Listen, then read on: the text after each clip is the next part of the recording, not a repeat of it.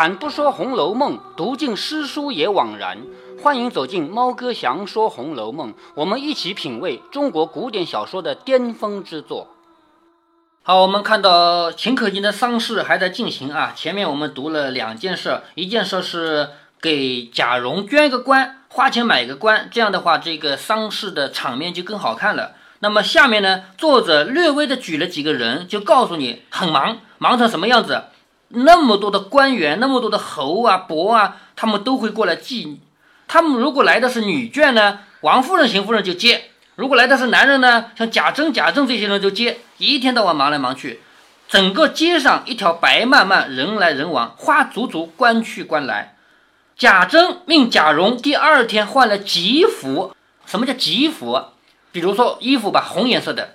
为什么那天要穿吉服呢？不是丧事吗？对不对？自己家里有丧事，必须穿丧服。但是有些事儿你不能穿着丧服去办，他是要去领那个当官的凭证的，就是他给他买了个官要拿回来，是不是？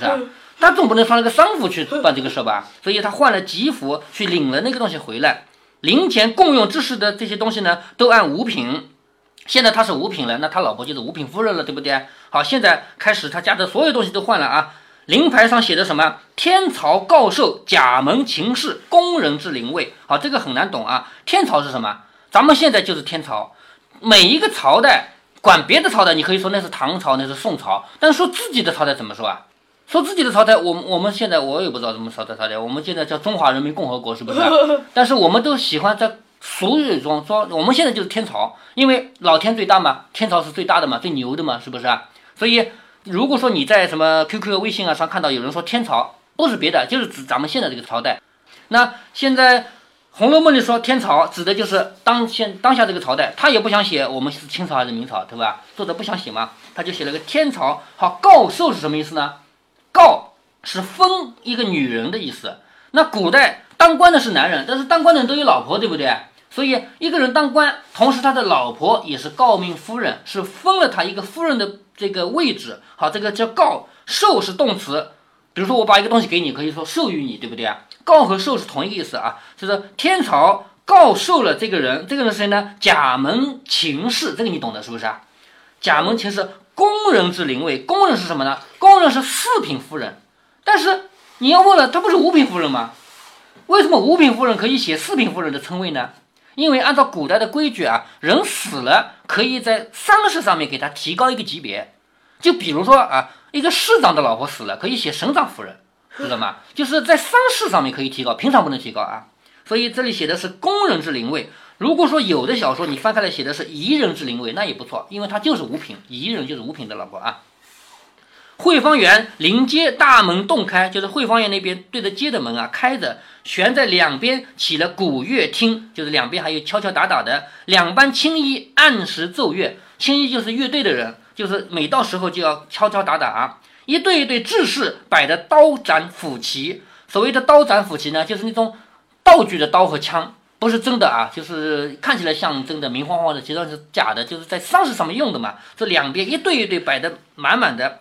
更有两面朱红翘金大字牌在对竖在门外，上面大书什么呢？防护内廷紫禁道御前侍卫龙禁卫。好，这个名字很长，是个官名。防护就是防御和守护嘛。防护哪里的？防护皇宫的，皇宫叫内廷。好，防护的是皇宫内廷紫禁道那个地方。御前就是皇帝身边的人，叫御前嘛。御前侍卫龙禁卫。好，这就是贾蓉的官，是不是啊？写的比较长。这个有点像孙悟空的官衔，你知道孙悟空的全称叫什么吗？说，香港拍过一个《西游记》，那个《西游记》跟我们平常看的有点不一样，那个猴子也没有也没有像猴子那样走路，像我们人这样，那像我这个大大方方走路的。但是在这个版本的《西游记》里面，孙悟空他自称我是谁呢？他的名字很长啊，他说我是。如来佛祖、玉皇大帝、观音菩萨特派西天取经啊，西天取经特派使者花果山、水帘洞、美猴王、齐天大圣孙悟空，这是他的名字，知道吧？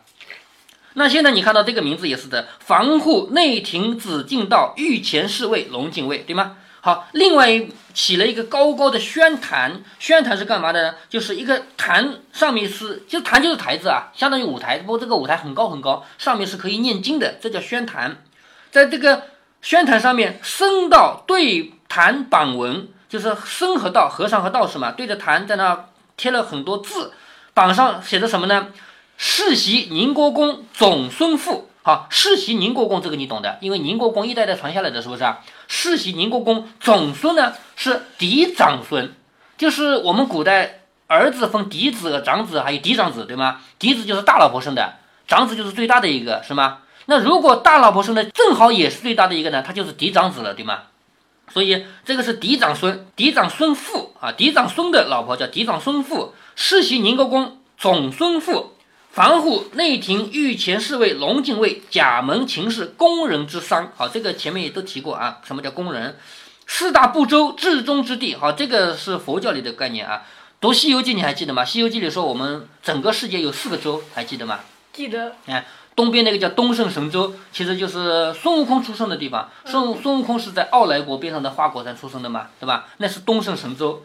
南边这个叫南赡部洲，就是我们大唐所在的位置。我们唐朝在南赡部洲。西边的叫西牛贺州，就是如来佛祖住的地方。那还有一个北边的北距泸州，在《西游记》里面也没提那儿有谁啊？因为它是佛教的东西，而在丧事上面不是请了一帮和尚、一帮道士吗？这些佛教的东西就都进来了嘛。所以说四大部洲至中之地，奉天承运，太平之国。好，咱们这个国家是奉天承运。奉老天的运气，是老天保佑我们的一个好的国家，叫奉天承运，太平之国。总理虚无寂静教门僧路司正堂万虚。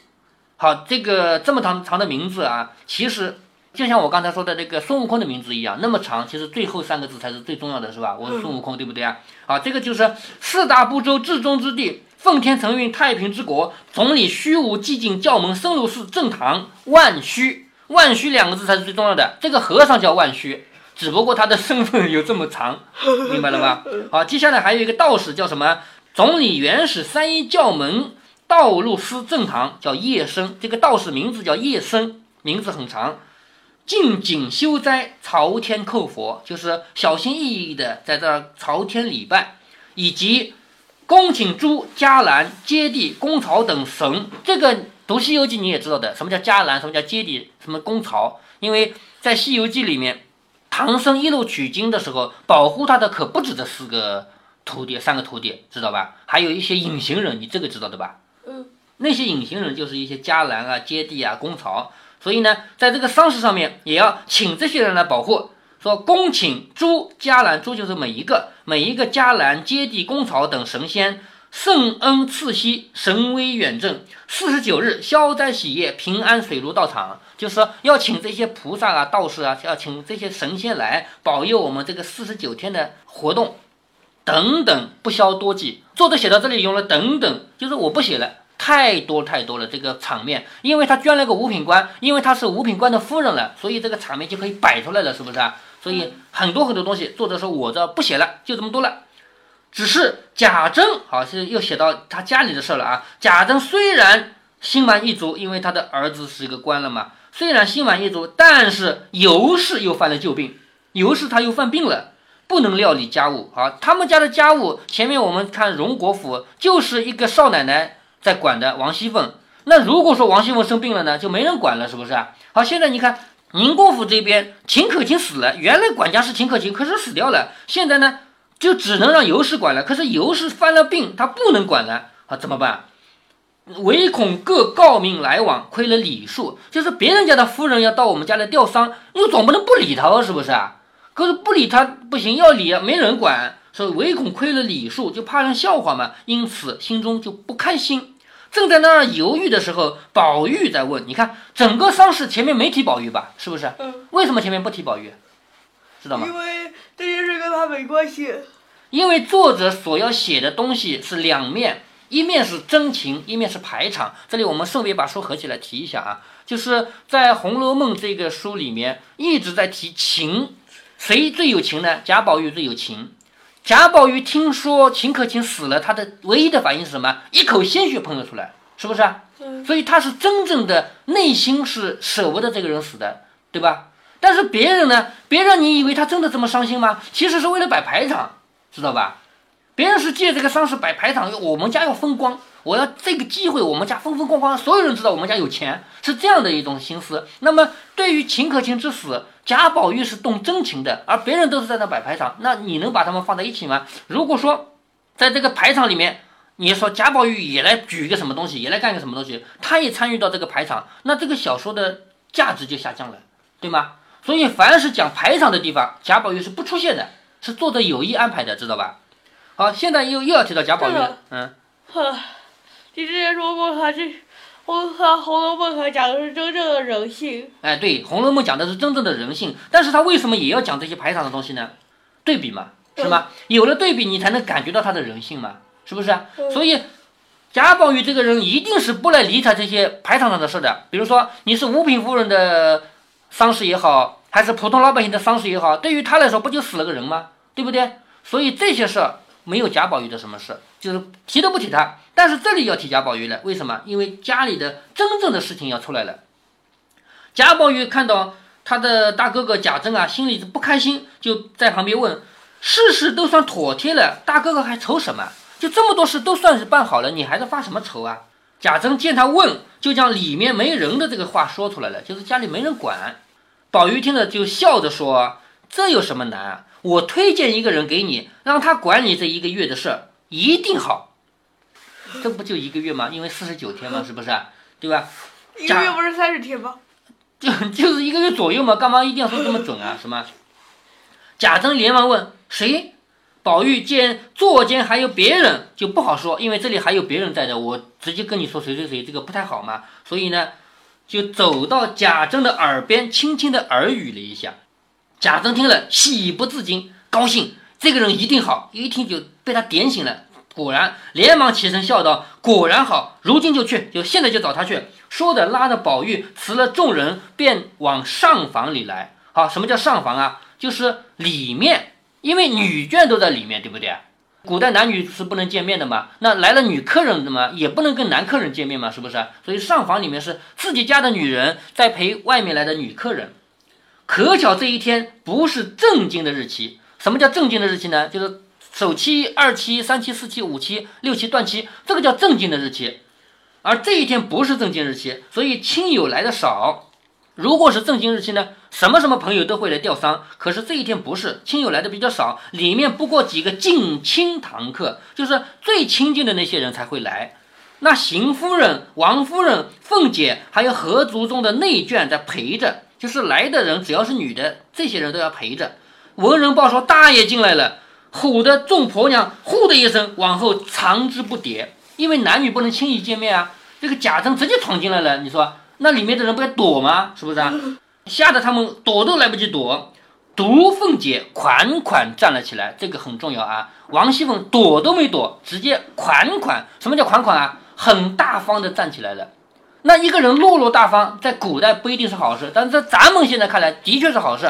如果说你来了个客人，你就吓得躲到角落里去了，那你肯定不大方，是不是啊？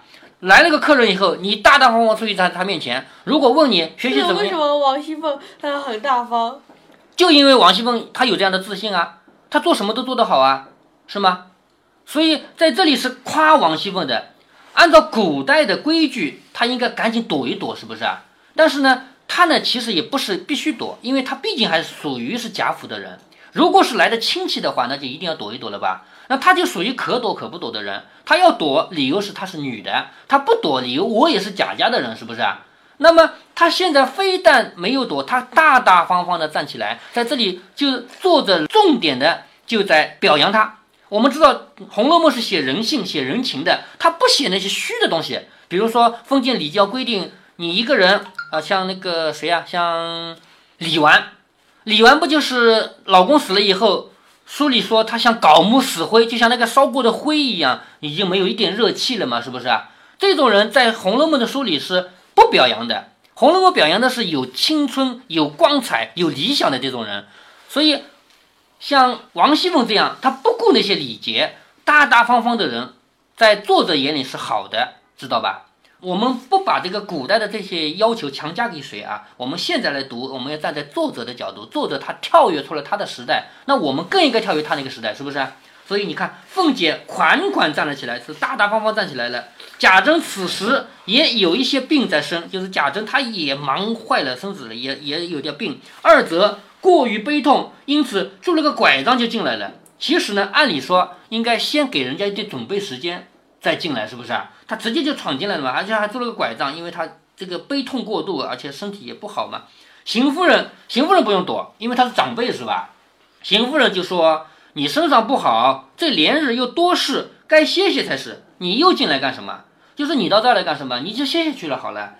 贾珍一面拄着拐杖，挣扎着要跪下来请安。也就是说，前面坐的是他婶婶呀，邢夫人、王夫人不都他是婶婶婶吗？是吗？所以他一面挣扎着要跪下来请安。邢夫人连忙向宝玉给搀住，别让他跪。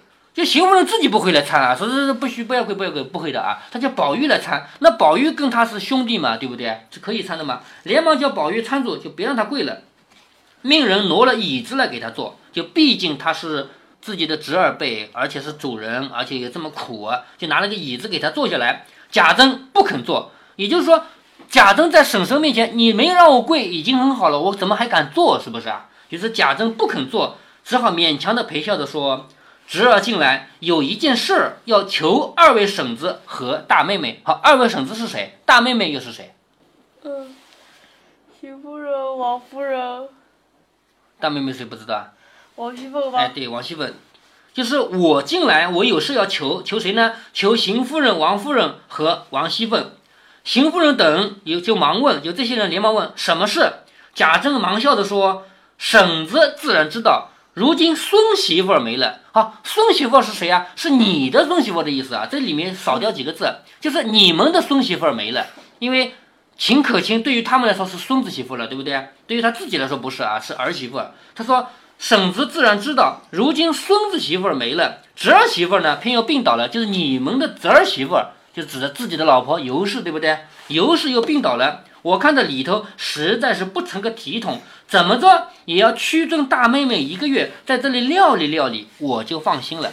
好，他把这个话说出来了吧？你们的孙媳妇儿秦可卿死了，你们的侄媳妇儿尤氏病了，没人管了。我想请大妹妹，我想请王熙凤在这儿屈尊。屈尊是什么？就是一个大人物到我们这个小地方来叫屈尊，对不对啊？这是客气的话嘛？说我要请。大妹妹屈尊这一个月到我这里来料理料理，我就放心了。好，邢夫人笑着说：“原来是为这个啊！你大妹妹现在在你二婶子家，你只和二婶子说就是了。”好，这里有一个细节啊，你的大妹妹就是指王熙凤，是不是啊？王熙凤在二婶子家，这个里面有一个什么样的跟我们平常家庭有点不一样的地方呢？按理说，如果是一个普通家庭啊。王熙凤嫁过来以后，王熙凤和贾琏两个人，夫妻两个就应该跟谁住一起呢？就应该跟邢夫人住一起。为什么？因为贾琏是邢夫人的儿子，对不对？明白吗？明白。贾琏作为邢夫人的儿子，王熙凤作为贾琏的老婆，这一对小夫妻应该住在邢夫人那个院落里。可是他没有住在那边，而住在靠近西边这边，而且他整天跟王夫人在一起，这是有点不正常的关系。但这种关系怎么产生的呢？你知道吗？因为王夫人王熙凤，呃，在王在在王家就有关系。哎，因为他们在王家嫁过来之前就是一一家人，是不是啊？那这个还是一部分原因，还有一部分原因是什么呢？因为在贾家啊，负责管家的五年前王熙凤嫁过来之前，管家的是王夫人，而不是邢夫人，是不是啊？那现在过来了，又是一个管家的，那两个管家的靠在一起。明白这个意思吗？嗯啊，还有一层意思啊，这里面还有一层意思要提到作者了。我们回到这个小说的外面，我们提提作者的家世啊。我们知道《红楼梦》不能完全当自传来读，但是它里面有自传的这个特点在里面，是不是啊？你不能说贾宝玉就是作者曹雪芹，但是贾宝玉有曹雪芹自己的影子在里面，这是肯定有的。嗯。为啥哈曹雪芹家也有啊这样子？像宝黛钗这样三角地，呃，这个没有，这个这个倒是没有啊。但是曹雪芹自己家里是有这个情况的，就是曹雪芹的爸爸和他的，我搞不清是叔叔还是伯伯啊，之间有这样的一种什么关系呢？就是两个人谁该当家的事儿。为什么呢？我们从曹雪芹的爷爷说起。曹雪芹的爷爷为什么能当一个大官？前面我一开始就跟你讲了，因为他是康熙皇帝的从小玩大的发小，是吗？康熙皇帝当皇帝以后，那有这么好的官儿，又有钱，很多的钱，又轻松，这个官儿当然是给我的要好的人去当了，是吗？所以江南知道，江莹知道这个官儿，就让曹寅去当。曹寅活不长就死掉了，但是这个官儿还要人当，曹寅死了怎么办？康熙说让他儿子当呗，是不是啊？那我因为我喜欢曹寅，所以我也喜欢他儿子，让他儿子当官，这个道理很简单吧？嗯。好，曹寅的儿子也活不长，也没活长，也死掉了。可惜的是，曹寅既没有别的儿子，也没有孙子，那这官怎么办？曹寅只有一个儿子，死掉了，而且这个儿子没有生下孙子来，现在就等于曹家绝掉了，是不是？对。那按照当时的规矩，可以这么搞啊？可以，你们曹家还有没有侄子辈？你就认一个侄子来当干儿子。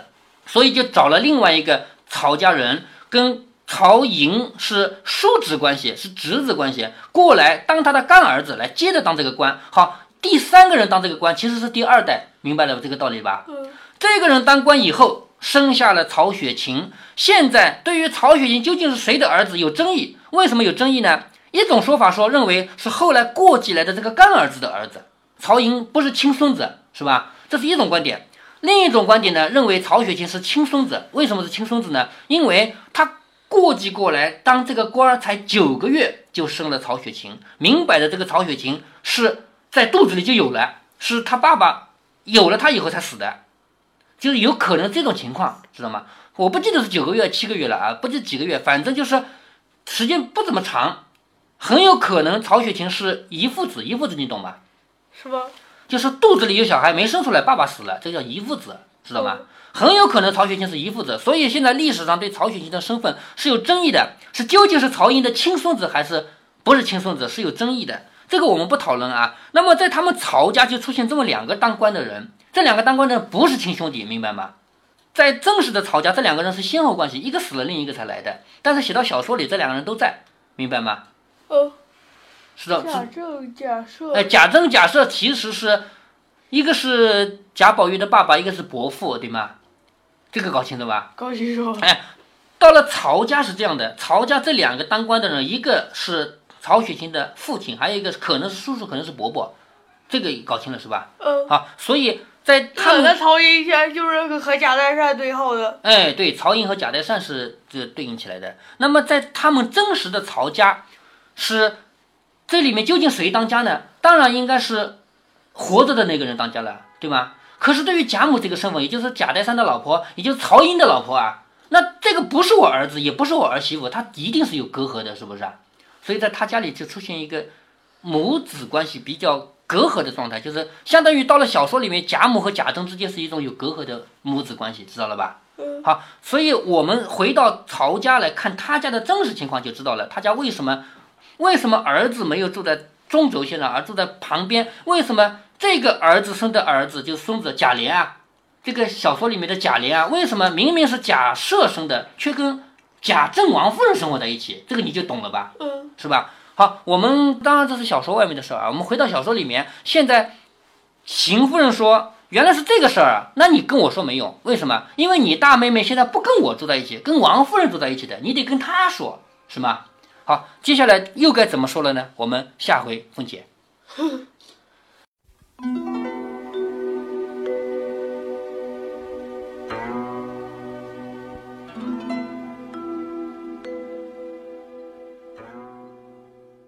现在猫哥要给大家表演一个贯口。什么叫贯口？大家可以理解成绕口令。不过在曲艺人那里，这不叫绕口令，叫贯口。所谓贯，就是要一气呵成。大家可能听过好多相声，比如报菜名儿、兵器谱，这些艺人们就是一口气说到完，中间没有任何停顿，更不可以出错。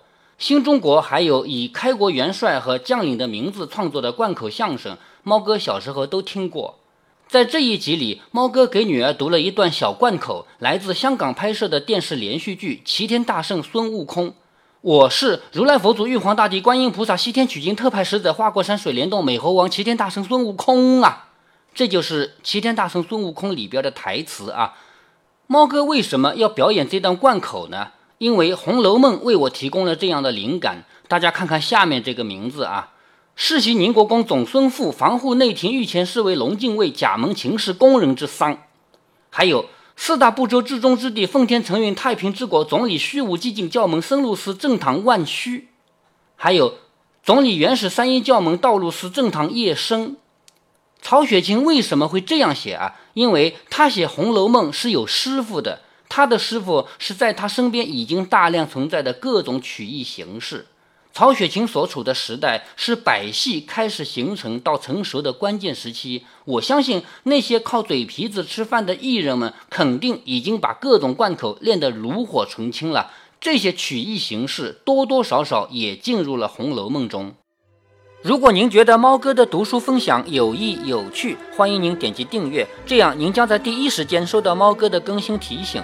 如果您有什么要对猫哥说的，不管是赞还是批评，不管是提建议还是唠唠嗑，欢迎您在节目下方留言。您也可以加猫哥的公众号，四个字“猫哥在线”。您还可以加入猫哥的听友群中，微信群呢，用语音节目没有办法说清，还是 QQ 群方便，群号为八四九九六六八九九。不管加入 qq 群还是微信群还是在节目下留言还是在公众号留言您都可以围绕着书中的智慧和读书的乐趣畅所欲言。好再见。